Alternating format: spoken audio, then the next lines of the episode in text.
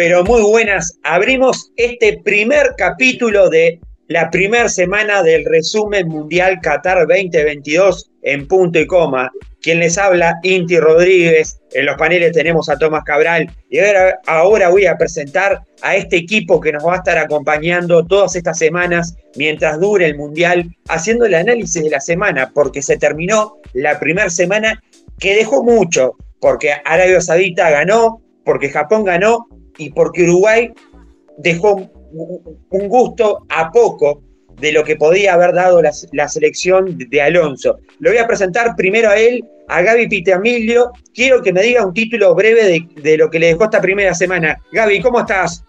¿Cómo andan? ¿Todo bien, gente? Sí, esta semana fue una semana de grandes resultados otros este, eh, resultados que ya se sabían de antemano, ejemplo Brasil, los resultados hace un ratito. Y bueno, este. Sí, dame un título, dame un título, un copete que te, que te, dejó esta primera semana. Si tenés que resumir en un título, ¿cuál sería? Y este fue sorpresa mundial. Sorpresa mundial. Y ahora le voy a presentar a él, al hombre de la musculosa, a Bruno Curvelo. Quiero también un título. ¿Cómo estás, Bruno? ¿Qué dice, Inti? ¿Cómo está, Gaby? ¿Todo bien? ¿Cómo anda, gente? Bueno, el mío es este eh, Mundial Rompepencas. Mundial Rompepencas. ¿Qué, qué, tema, las pencas?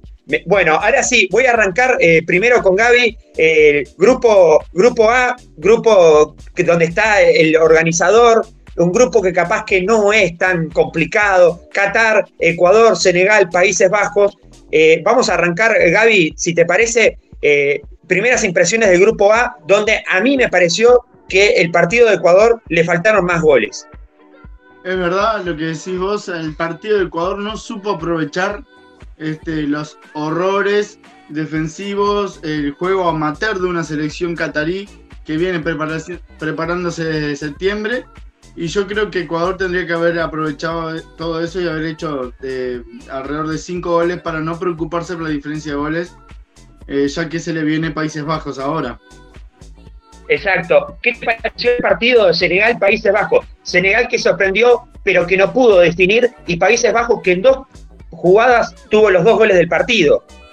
Y, Países Bajos dejó mucho, mucho que desear este, con las grandes estrellas que tiene. Eh, jugó muy poco, fueron dos situaciones puntuales. Creo que Senegal generó un poco más, a pesar de que no tiene a su máxima estrella como Sadio Mané. Y aún así se paró como pudo. Y bueno, estaba Holanda dos jugadas puntuales. Este, ganó un partido que, era para empate. Bruno, eh, eh, si te digo Senegal, si te digo eh, Ecuador, ¿Cómo ves a, estas dos elecciones? ¿Qué te parece? ¿Senegal todavía tiene chance? ¿Ecuador tiene chance más allá de que ganó con una selección que para mí no era rival? ¿Cómo ves este grupo, Bruno? Eh, mirá, Inti, yo lo veo, la verdad que estoy con Gaby, creo que Ecuador tenía que haber aprovechado la superioridad que tuvo en el partido, sobre todo en el primer tiempo, porque el segundo bajó eh, con los cambios sobre todo, y tendría que haber hecho por lo menos uno o dos goles más, para estar tranquilo, porque yo creo que Qatar va a marchar por goleada con Holanda y con Senegal. Y viendo cómo jugó Senegal contra, perdón, Holanda Países Bajos, este, considero que la, verdad que la veo, no la veo decirle feo, pero Ecuador se puede complicar con Senegal, porque creo que Senegal demostró tener, a pesar de faltarle su figura, tener variantes contra Países Bajos, jugó muy bien, le llegó varias veces, y no la va a ser fácil, ¿eh? no se la va a ser fácil, va a competir, y yo creo que puede tener chance de clasificar, porque va a ser los que van a, eh, pelear por el segundo puesto. Yo creo que el primero va a ser este Países Bajos, y el segundo está entre ellos dos. Exacto, y ahora nos vamos al grupo B, donde, bueno, eh, apareció la primera goleada, creo que eh, era, era predecible esta goleada, una selección que en un amistoso nos complicó, complicó Uruguay y le ganó, le tocó jugar con Inglaterra, una Inglaterra que tuvo seis goles, pero que una de sus principales eh, goleadores o figuras en la delantera, que es Harry Kane, no logró convertir ninguno de los seis goles, que eso es un detalle que quedó una anécdota para contar, eh, Estados Unidos se le escapa un partido eh, impresionante. Yo creo que Estados Unidos jugó mejor que Gales, pero Gary Bell no, no perdonó en la, en la pena máxima, hizo un golazo, le reventó el arco. Eh, voy a arrancar esta vez con, con Bruno, voy a la inversa. Bruno, ¿qué te pareció este grupo B? ¿Qué sensaciones te dejó? ¿Inglaterra favorito? ¿Sí o no? Sí, sí, para mí es uno de los candidatos, más allá que, a ver, siempre decae la difícil, ¿no? Yo creo que tiene una muy buena generación de futbolistas. Eh, Sterling, eh, Rice, este, bueno, los nuevos Saka, el que juega el Arsenal, este, el mismo Harry Kane. Tiene una buena mistura de jugadores, yo lo veo candidato. Hay que ver cómo se ponen en los partidos complicados para mí aprovechó también el, desconcierto de Irán porque recordemos que su arquero titular se lesionado. Entró el suplente, que la verdad que pobre, dio todos los goles, dio todos los goles. Aparte se ve como el técnico Queiroz sacar la cabeza cuando tiene que sacar el arquero porque se ve que le tiene mucha confianza y eso el pobre golero suplente lo mató porque demostró que no, no lo tenían para atajar y bueno, cuando una vez que hizo los goles, Inglaterra no paró. Y cuando un equipo poderoso abre el partido y ya sabe que lo va a ganar, eh, es agarrarla adentro porque ya está, te, cocinó. Y Gareth Bale, la verdad que se puso en el peor momento de Gales, pudo empatar el partido de Estados Unidos, que la pasó mal, porque Estados Unidos fue, me parece, muy superior a Gales, sobre todo en el primer tiempo. Y creo que demostró que, bueno, van a intentar dar pelea, aunque sabemos que el primero, como dijimos en el grupo anterior, Países Bajos, acá el primero que salir solo va a ser Inglaterra. Y entre Estados Unidos y Gales van a pelear por el segundo puesto, porque yo ya veo a, Irán, sí, perdón, eh, eliminado. Exactamente. Y Gaby, te pregunto a vos, porque un Estados Unidos que no es el, Estados Unidos de antes, Estados Unidos que tiene equipo, que tiene nombre y que ha demostrado que ha cambiado mucho. ¿Cómo ves este grupo B? Y este grupo B es, eh, ya creo que el primer clasificado es Inglaterra, eh, de eso no, hay duda. Después, eh, el segundo puesto va a estar entre, entre Estados Unidos y Gales. Aunque veo clasificando a Estados Unidos más que a Gales, es simplemente por el potencial que tiene a nivel equipo. Este, a pesar de que Gales tiene su mayoría de sus jugadores jugando en la primera y segunda división de Inglaterra, eh, Estados Unidos tiene jugadores en, ligas top y en, clubes eh, también top de la liga, eh, de de Premier, Liga Alemana, muy pocos jugadores en la MLS como eran en otros tiempos. Eso ha demostrado un poco el crecimiento de lo que ha sido el fútbol de Estados Unidos en los últimos años, ¿no? Y bueno, está, y después está Irán, que bueno, este, Irán va a todos los mundiales y como en todos los mundiales eh, pasa exactamente lo mismo, eh, fracasa de, manera estrepitosa porque tiene muy pocos jugadores eh, militando en, Europa, ¿no? Exactamente. o sea que, para cerrar esta intervención del grupo B, o sea que le pones un botito que va a ser Inglaterra y Estados Unidos los que van a pasar. Sí, ¿no? Sí. Exactamente. Y ahora nos centramos en un grupo C que tuvo la repercusión, llamó la atención porque Arabia Saudita le gana a Argentina en un partido donde tuvo tres goles anulados, bien anulados por el VAR, y después una otra llamada atención fue el Memo Ochoa atajándole un penal a un jugador como Robert Lewandowski que hasta ahora no pudo convertir en un mundial. Voy a arrancar con Gaby. ¿Cómo ves este grupo C que tuvo este llamado de atención por Arabia Saudita después lo que pasó con el Memo Ochoa y, y Robert Lewandowski? ¿Cómo ves esto? Y este grupo es, creo que junto con otros grupos que después vamos a hablar, eh, es uno de los más parejos hoy, hoy en día por el nivel eh, futbolístico. Arabia Saudita sorprendió eh, jugándole em, en bloque, con defensa alta y presión alta y constante a la Argentina. No se, nunca se resintió en lo físico muy buen planteo del técnico francés de Arabia Saudita, que ya había salido campeón con Zambia, había salido campeón con Senegal, ya había salido eh, también campeón de Asia, si no me equivoco.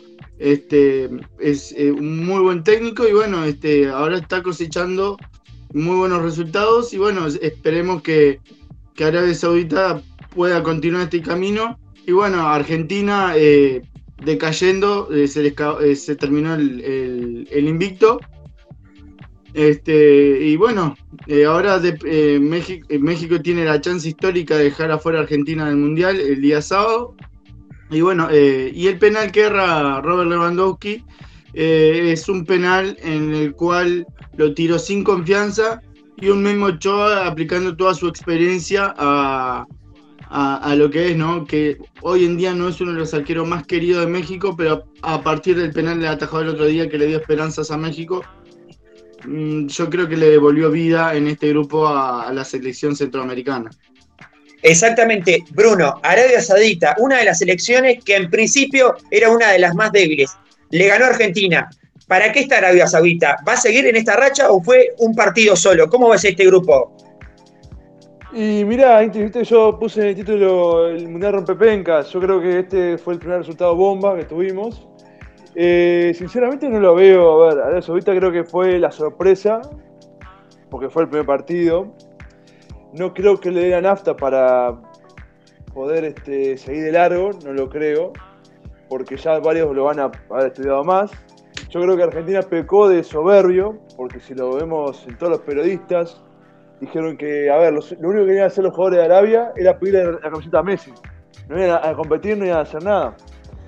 Y creo que subestimaron el partido. Aparte, la verdad que el técnico de Arabia eh, le ganó tácticamente el partido por lo que hizo en tema del, de la chique, que la verdad que me sorprendió, más allá que lió también con el tema del bar, digo un montón, porque le ganaron dos goles a Lautaro y uno a Messi.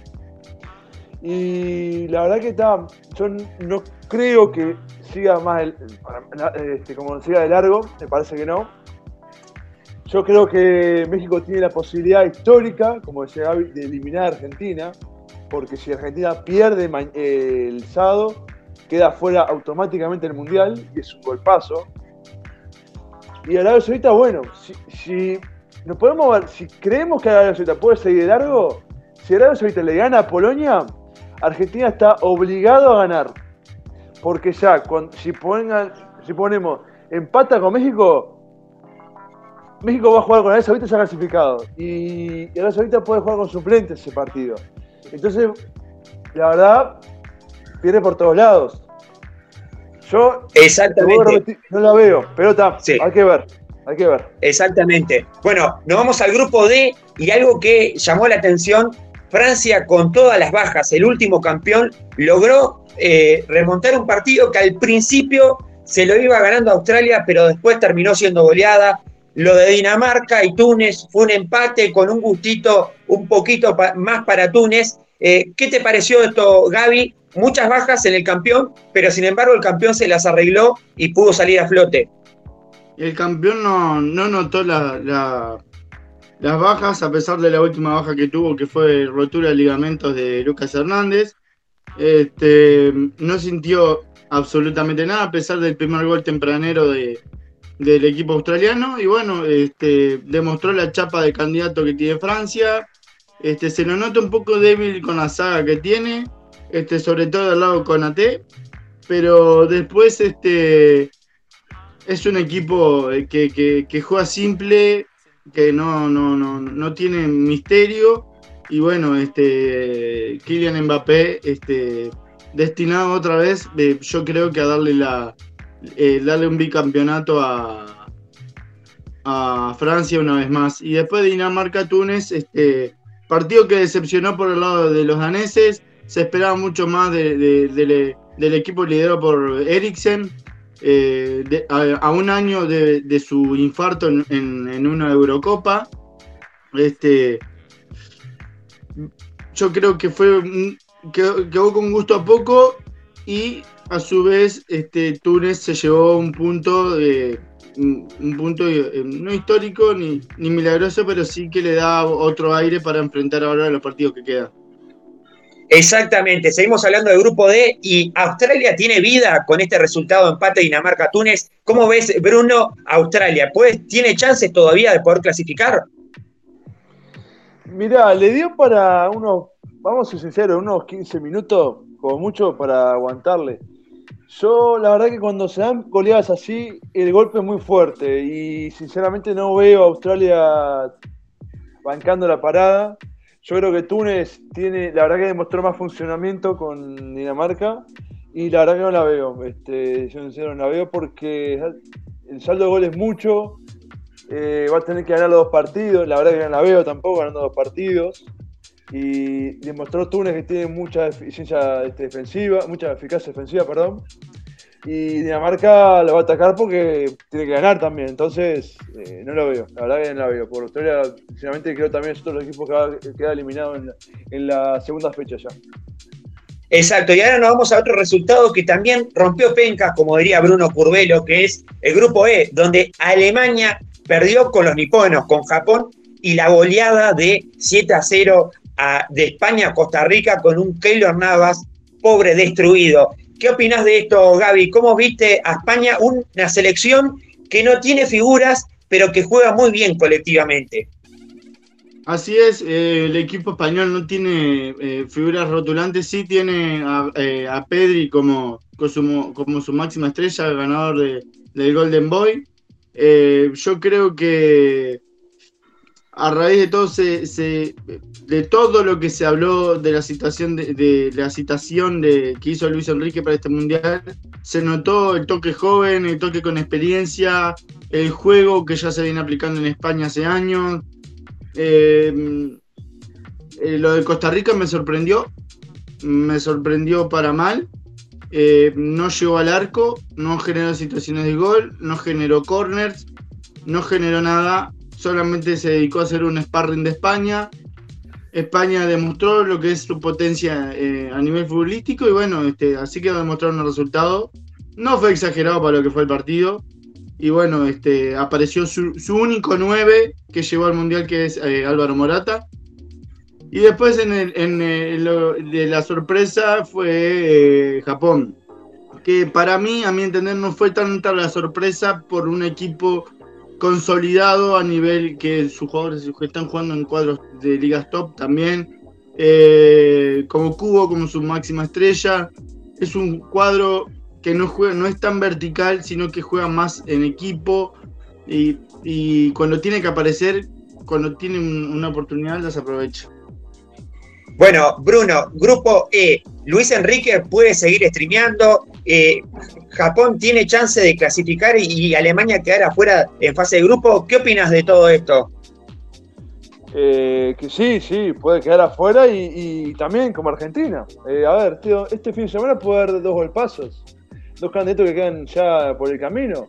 Yo creo que Japón le dio también una piña que no se esperaba, porque vamos sinceros, eh, este, comparado con el segundo tiempo de, este, Argentina, el, primer tiempo de, perdón, de, Argentina, el primer tiempo, quiero decir, el de Alemania fue mejor, este, pudo haber goleado Japón, le tuvo dos, como cuatro o cinco chances de gol, hasta le un gol por bar, y, la verdad que fue muy bueno. Hasta te diría también, en parte del segundo tiempo también. El tema es que hizo un cambio el técnico japonés que hizo todo, cambió todo el partido. Y la verdad que Japón lo sorprendió. Hizo el primero, Alemania quedó Groby y después aprovechó una contra, hizo el segundo golazo y Alemania se pudo recuperar. Entonces, yo la verdad que creo que sí, que puede darse. Y yo creo que España este, está, ya eliminó a Costa Rica, ¿no? Por siete goles. Va a ser primera, me parece, sola. Y bueno, eh, yo creo que acá también puede un batacazo importante.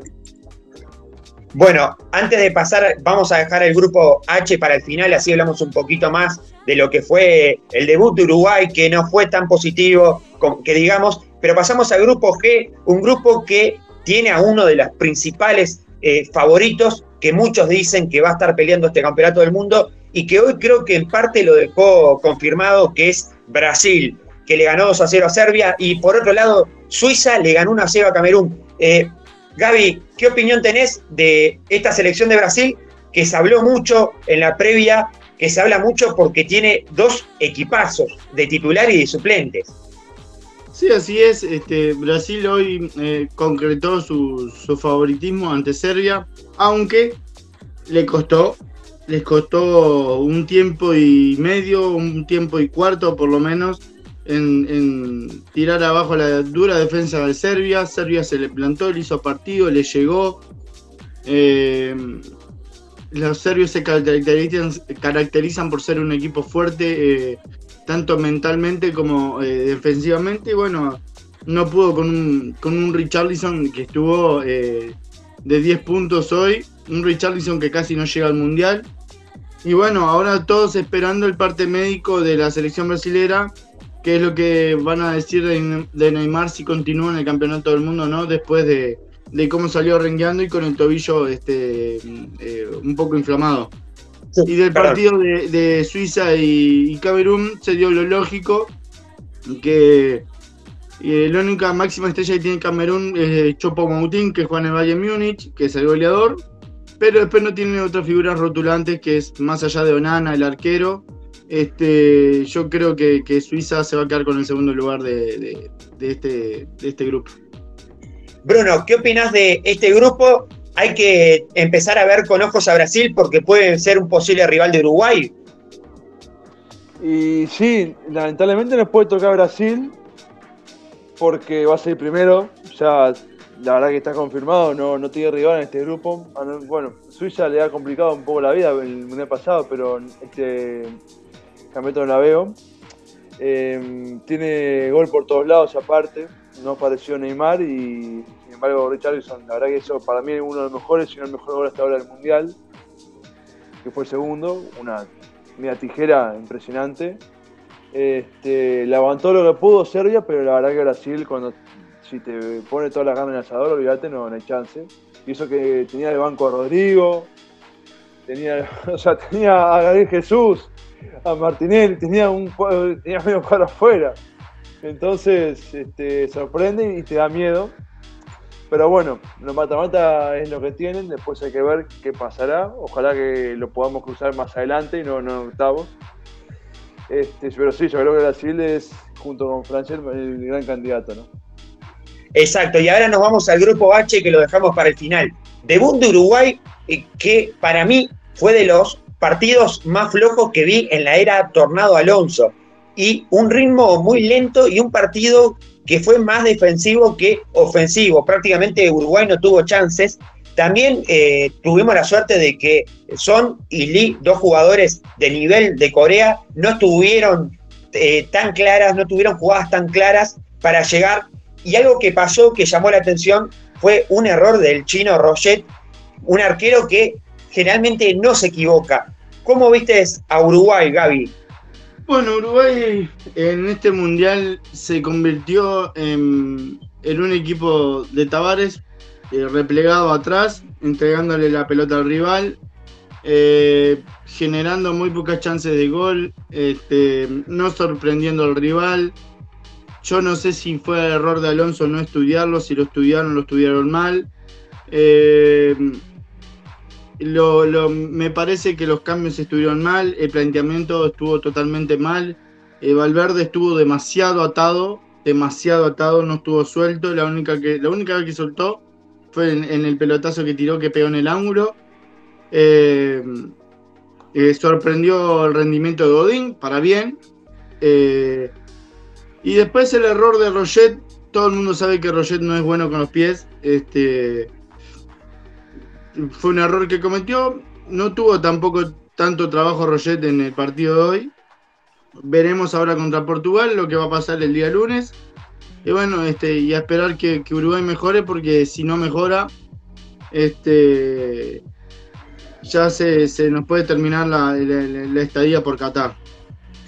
Hablando de, hablando de este grupo, Portugal goleó 3 a 2 eh, Bruno, ¿cómo ves a Uruguay un partido con Portugal que va a ser difícil? También hoy se notaron muchos eh, bajos rendimientos por falta de, fútbol de Pelistri, el, caso de Cáceres y algunos cambios que no se entendieron mucho, como el caso de Varela, y que Pelistri seguía en cancha, que estaba muy desgastado, se notaba. También la participación muy grande de Bodín, que hizo un gran esfuerzo. ¿Cómo viste el partido de Uruguay, Bruno?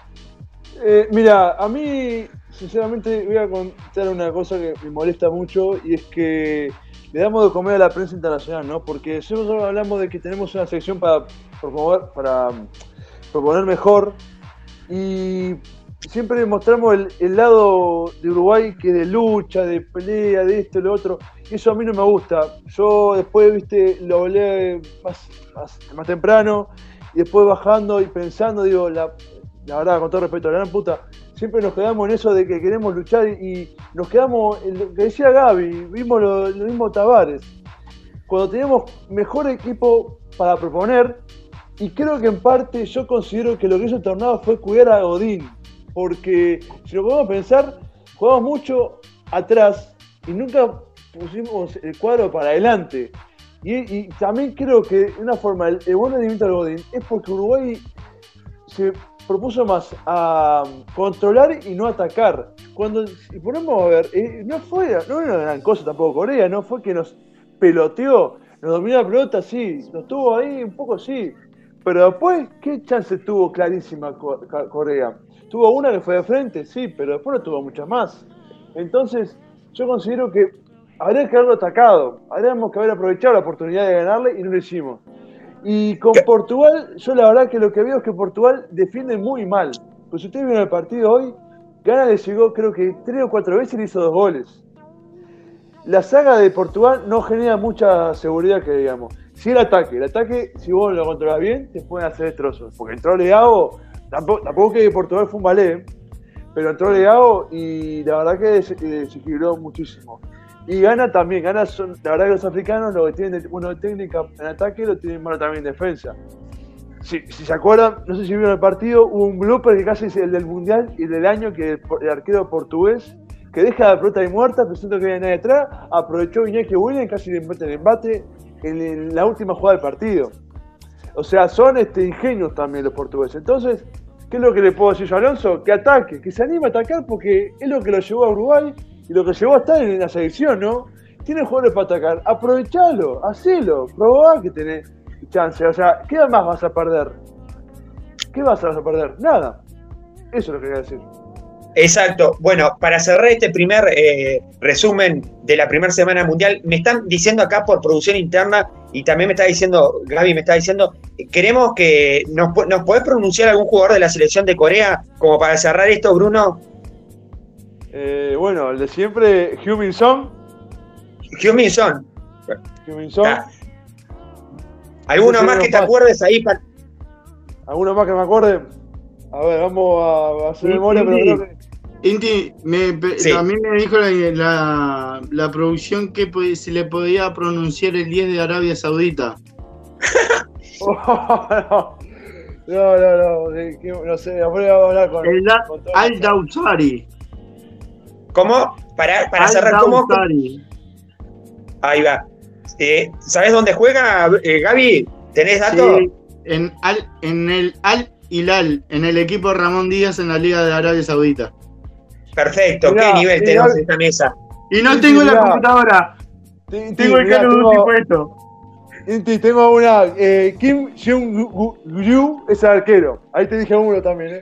Exactamente. Bueno, para cerrar que tiempo traicionero, agradecerles. Todas las semanas vamos a tener este resumen acá. Nos pueden encontrar en punto y coma en el podcast, en Spotify. Eh, agradecemos encontrarles a Tomás Cabral, que en algún momento lo vamos a hacer hablar y que nos tire alguna de esas noticias exóticas de Qatar. Hoy se filtraron fotos de gente tomando cerveza en el estadio. No sabemos si es real, pero bueno, eh, capaz que Tomás en algún momento puede hablar de alguna de esas noticias. Les agradezco. Eh, primero, me despido de Gaby Pitamilio. Eh, breve y cortito, ¿qué esperás para la segunda semana de, este, de este mundial? Espero una victoria de Uruguay, la eliminación de Argentina y la recuperación de Dinamarca. Muchas gracias, Gaby Pitamilio. y bueno, ahora voy con Bruno. ¿Qué esperás para esta segunda semana del Mundial, Bruno? Y las confirmaciones de España, de Francia y de Brasil. Eh, la mejora de Uruguay, que espero que se va a dar, yo creo que sí. Y como Gaby, la eliminación de Argentina. Y bueno, si digo la, la, la continuidad de España, la eliminación de Alemania. Muchas gracias, Bruno Curvelo, y nos estaremos reencontrando en la próxima semana cuando se termine la segunda semana de Mundial Qatar 2022.